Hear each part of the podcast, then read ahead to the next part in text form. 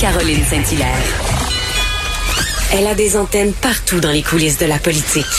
Cube Radio. Un été pas comme les autres. Qui touche plusieurs villes du Québec, la consommation d'eau, euh, notamment la ville de Bécomo, qui, qui a mis en place, mis en place euh, des mesures très très strictes euh, de restriction de consommation de l'eau. Alors, on va aller parler avec le maire de Bécomo, Monsieur Yves Montigny. Bonjour, Monsieur le maire. Bonjour, Mme Saint-Hilaire. Alors, euh, vous avez euh, vous avez resserré les règles un peu pour la consommation d'eau chez vous?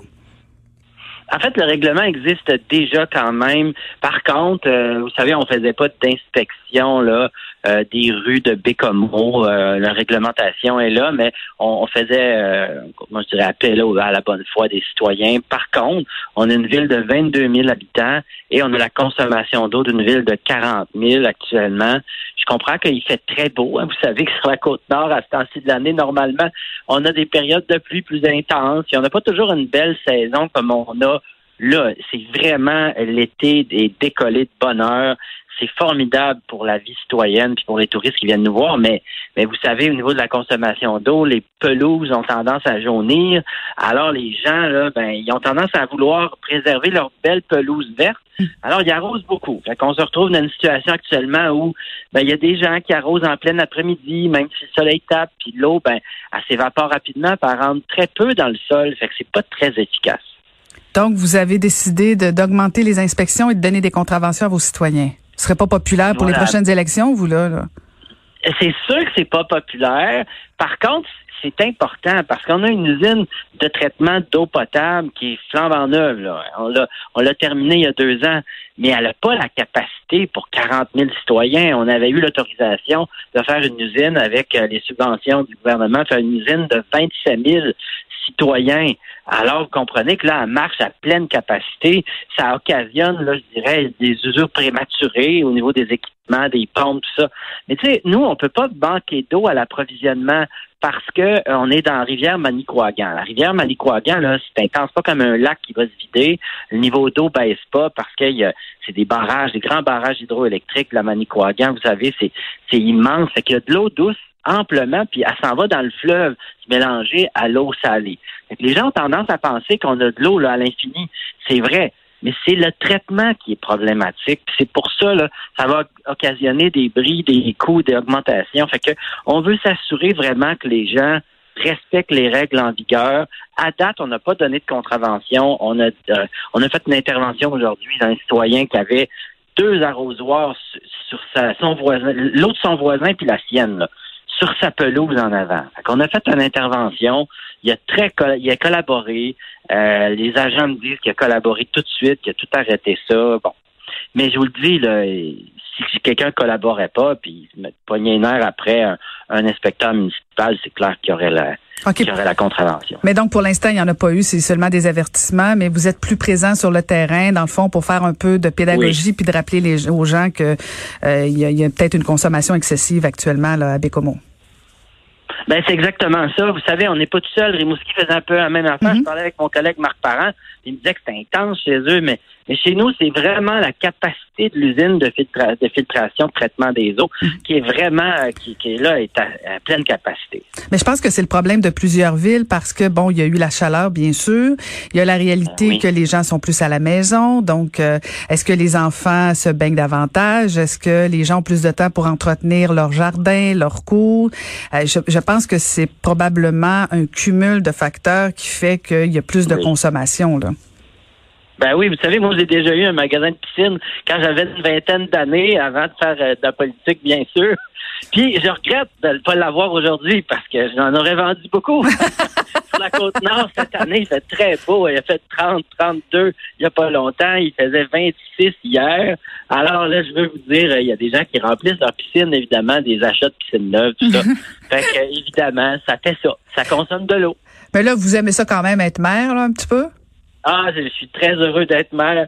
Je veux même me représenter pour la prochaine fois. C'est vrai. Quand on est là-dedans, on s'aperçoit que ça donne beaucoup de, ça donne de l'espoir aux citoyens, puis on crée de la vitalité économique, puis on donne des services directs aux citoyens de proximité, ben ça, ça, donne la piqûre, ça donne le goût d'y rester. Et parlant justement de vigueur économique, il y a la saison touristique. J'imagine que chez vous, euh, est-ce que est-ce qu'on est les bienvenus chez vous, les gens de Montréal et du, du ah, vraiment. Oui, vous allez bien nous traiter? Ben non seulement on vous traite bien, on vous, on vous attend, on espère que vous allez venir. Il y a de plus en plus de personnes qui viennent. Hier, euh, j'étais sur une terrasse au centre-ville. Il y avait beaucoup de monde de l'extérieur qui arrivait avec des masques. Puis euh, par la suite, ben, évidemment, à prendre une bière sur une terrasse, on l'enlève, on s'entend. C'est normal, mais il y, a, il y a pas mal de monde. Je parlais avec avec le directeur de Tourisme Côte-Nord qui me disait que dans les hôteliers, là, ils s'attendaient pas à une reprise aussi rapide.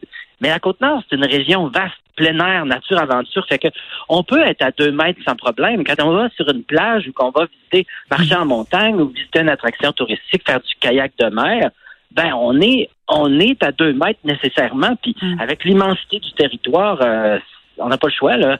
C'est une belle place à venir euh, avec des restrictions de deux mètres. C'est des grands espaces, euh, mais je vais vous faire une confidence, Monsieur le maire, je suis jamais allé à Bécomo. ça a l'air de quoi votre centre-ville? Moi, je suis allé souvent à Longueuil, par exemple. Ah! et, et schlang d'un toi. Oui, mais je vais vous dire. Ça, vous fait plaisir, hein? C'est aussi vivant qu'à Longueuil. Il y a moins de monde, par exemple. là, là l'ancienne mairesse va sortir, là. Attention, attention. C'est pour, pour, ça que je vous dis ça. En fait, ici, c'est très vivant. Il y a des terrasses, il y a du monde, il y a de la vie, il y a de la vitalité c'est sûr que c'est une ville qui a vécu pas mal de, pertes, euh, je dirais, de, pertes démographiques dans les dernières années. Alors, on cherche à revirer cette part par dynamiser tout ça. Il y a des locaux de libre, c'est vrai, mais pas, pas tant que ça. Il y a pas mal de commerces de nature, plein air, aventure qui, qui, qui, font des belles affaires parce qu'on est une région de nature, plein air, aventure. Fait que je veux vous dire, euh, c'est vivant. Fait que si les gens viennent à Bécomo cet été, ils vont bien se rendre compte que la Côte-Nord, c'est une belle place de nature, plein air, aventure. Puis ils vont avoir le goût d'y revenir les campings sont pas mal pleins, je vais vous dire. Fait que si jamais il y a des gens qui veulent venir en camping, réservez tôt parce que déjà là, il restait, il restait pour la fin de semaine prochaine. Là, euh, j'ai, des amis qui viennent puis ils ont pris le, dernier spot dans un des campings euh, à Bécomo. Hmm. Fait que c'est, ça. Dernière petite question avant de vous laisser aller, Monsieur le maire. Là, euh, vous aviez demandé, si je me trompe pas, d'avoir, vous aviez demandé à François Legault d'avoir un sommet sur l'industrie forestière. Je me trompe pas? Oui. Oui, ça en est ben où ça, cette demande-là? En fait, ce que je voulais, c'était une rencontre au sommet régional de la Côte-Nord. Euh, maintenant, euh, c'est ça, les, médias ont dit que c'était un sommet national, mais moi, c'était plus pour la région de la Côte-Nord. Vous savez pourquoi? Parce qu'on est affecté de façon intense par la tordeuse du bourgeon de l'épinette. Alors, on a eu avec l'UMQ plusieurs discussions. Euh, monsieur le maire, monsieur le maire, expliquez là, aux gens de Montréal, c'est quoi la tordeuse? Ah oui. c'est une petite bébite, c'est une chenille qui mange toutes les sapins et les épinettes. Fait qu'on fait du papier à, puis, du, bois d'œuvre pour construire nos maisons avec du bois. Mais ce bois-là, là, c'est un arbre avant. Puis quand la tordeuse, là, la petite elle mange toutes, toutes les épines, puis le, bois, il meurt, l'arbre, il meurt, puis il sèche. Puis là, ben, une forêt toute sèche, grise, grise, grise, ben là, le feu, il prend, ça fait des incendies immenses, comme on a vu au lac Saint-Jean. C'est vraiment, puis à Côte-Nord, on, on, a déjà eu des feux immenses, là. Euh, en 2005, on a failli y passer. Euh, c'est vraiment euh, ce que ça fait, c'est que la forêt vient morte. Fait que, le carbone que l'arbre a emprisonné, ben il se retrouve à se sans retourner dans l'atmosphère. Donc, la prise du carbone que fait l'arbre, c'est parfait pour notre environnement. Ça mange du CO2. Mais quand cet arbre-là, il meurt par la tordeuse, ben, ça libère le carbone dans l'atmosphère, puis ça augmente l'effet de serre. Fait qu'on veut une forêt en santé, une forêt qui pousse, une forêt qui est bien entretenue, qui est, oui, utilisée par l'industrie forestière pour être reboisée, pour recapter le carbone à nouveau. Mais la tordeuse, elle nous nuit là-dedans, puis il faut s'assurer là, que les politiciens comprennent bien ça un peu comme je vous l'explique, mais c'est pas simple à comprendre. C'est toute une dynamique, l'industrie forestière. On a tendance à penser que si on coupe des arbres en forêt, ben, qu'on nuit à l'environnement. Au contraire, on la régénère. Puis plus on la régénère, plus elle bouffe du carbone, mieux c'est pour notre environnement. Puis c'est l'économie circulaire en soi. Hein. Mhm, mhm. Et donc, la réponse de François Legault sur euh, votre demande au sommet? Ben, j'ai eu plusieurs euh, discussions avec le ministre là-dessus. Euh, on a eu quand même ici quand même une bonne écoute du ministre. On n'a pas eu de rencontre au sommet. Vous comprenez que dans le contexte, dans le contexte de la pandémie, c'est pas simple. Par contre, je vous dirais, c'est plutôt partie remise. On devrait avoir euh, des enjeux à négocier avec le gouvernement par rapport à une entente spécifique sur la tordeuse puis sur le bois affecté de la côte nord. Mais on attend, on attend une convocation. Moi, je perds pas espoir. Je suis pas, euh, je suis pas trop négatif dans ce sens-là. Je comprends le contexte, mais euh, c'était pas, euh, j'avais pas mis d'ultimatum. Je pense qu'on va être capable de régler ça dès la, dès la reprise après les vacances mhm.